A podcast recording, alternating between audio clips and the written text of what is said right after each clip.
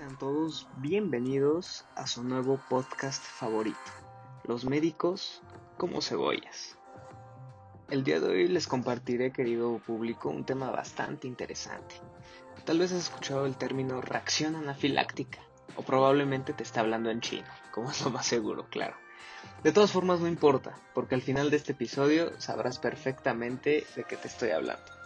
¿Qué les parece si comenzamos con la opinión de un experto? Y más que una opinión, un hecho. Que aquí nuestro querido doctor Peter J. Delps, profesor del University College London, nos define este fenómeno como qué. Pues bien, como reacciones alérgicas repentinas, generalizadas, potencialmente graves y con riesgo de muerte.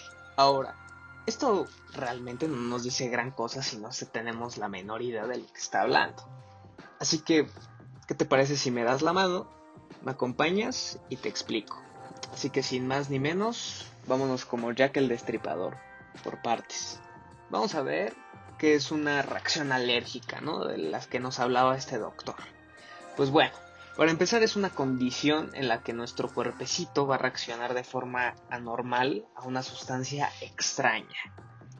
Tu sistema inmunitario, que es eh, pues este sistema que nos protege de cualquier cosa y nos mantiene ahí vivitos y coleando, pues bueno, nos va a producir a los soldados del cuerpo humano.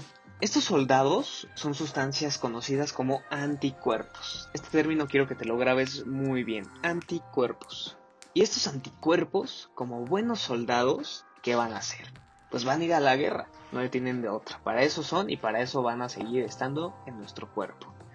Así que como en cualquier guerra va a haber daños colaterales. Y aquí no es la excepción con nuestras Fuerzas Armadas. Se van a dar en la torre con el intruso extraño. Tomando en cuenta que estos daños colaterales en nuestro cuerpo pueden ocurrir de manera repentina, generalizada, pues nos va a poner en bastante riesgo. Sobre todo, y escúchame muy bien, si realmente te has enfrentado a este intruso varias veces. Y aquí va el por qué. Esta reacción va a ser muy violenta va a ser como tu mamá cuando no le contestas el celular. Entonces piensa en el sistema inmune como tu mamá enojada. Tú estás en la fiesta y tu mamá te está diciendo dónde estás. Puede que la primera vez no pase gran cosa, te dé un sermón, no pasa de más. Pero si ya es la segunda, la tercera o hasta la quinta vez que se lo haces, aguas porque te va a ir bastante mal.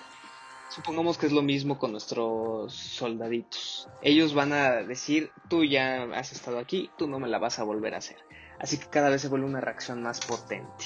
Partiendo de esto, vamos a los síntomas. ¿A qué nos va a pasar cuando ocurre una de estas reacciones? Tome nota, porque les puede pasar en cualquier momento. Estas reacciones anafilácticas suelen comenzar con una sensación de inquietud, una sensación de hormigueo y cierto mareo puede que no sepas muy bien qué está pasando, pero de la nada te empiezan a ocurrir síntomas un poco más graves, como que, como una comezón, una urticaria, que quienes para no estén familiarizados con este término, simplemente son ronchas enrojecidas por tu cuerpecito.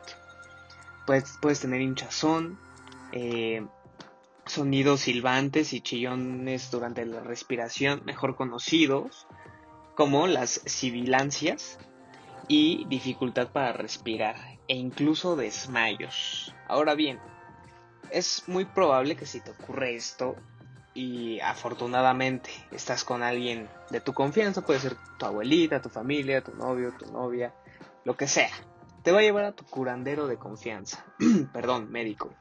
Y es muy probable que este médico te pregunte algunas cosas. Si tienes familiares que padezcan alergias, con qué frecuencia ocurren las reacciones y cuánto tiempo duran, la edad, vamos a comenzar con un tratamiento. Vamos a ver cómo arreglamos esta situación. Pues bien, primero que nada vamos a evitar eh, la ingesta de este alérgeno, ¿no? Este alérgeno es esta sustancia que acabo de mencionarte, esta sustancia extraña que a tu cuerpo no le cae muy bien, pero pues sigue viniendo como aquella relación tóxica. Entonces, pues cada vez es más fuerte todo esto. Bien, ¿qué otro vamos a tomar? Un buen antihistamínico porque si tú no lo sabes, yo te lo explico.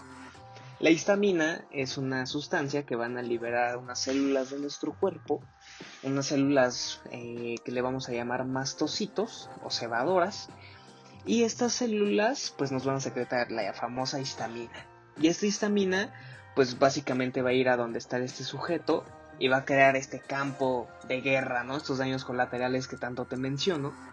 Y lo que hace este medicamento famoso, que conocemos como loratadina, seguramente tu abuelita, tu mamá o quien sea te lo ha dado alguna vez, pues va a evitar que se genere tan una reacción tan fuerte. Es importante tener una inmunoterapia alergénica, pero no nos vamos a meter tanto en esto, ¿no? Porque en este humilde espacio tampoco estamos para explicarlo, pero les recomiendo un espacio muchísimo más amplio y con un profesional excelente de la inmunología, como es el doctor Víctor González Uribe, que tiene un podcast que se llama Cómo entrenar a tu dragón. Se los recomiendo ampliamente, pero no nos desviemos, sigamos.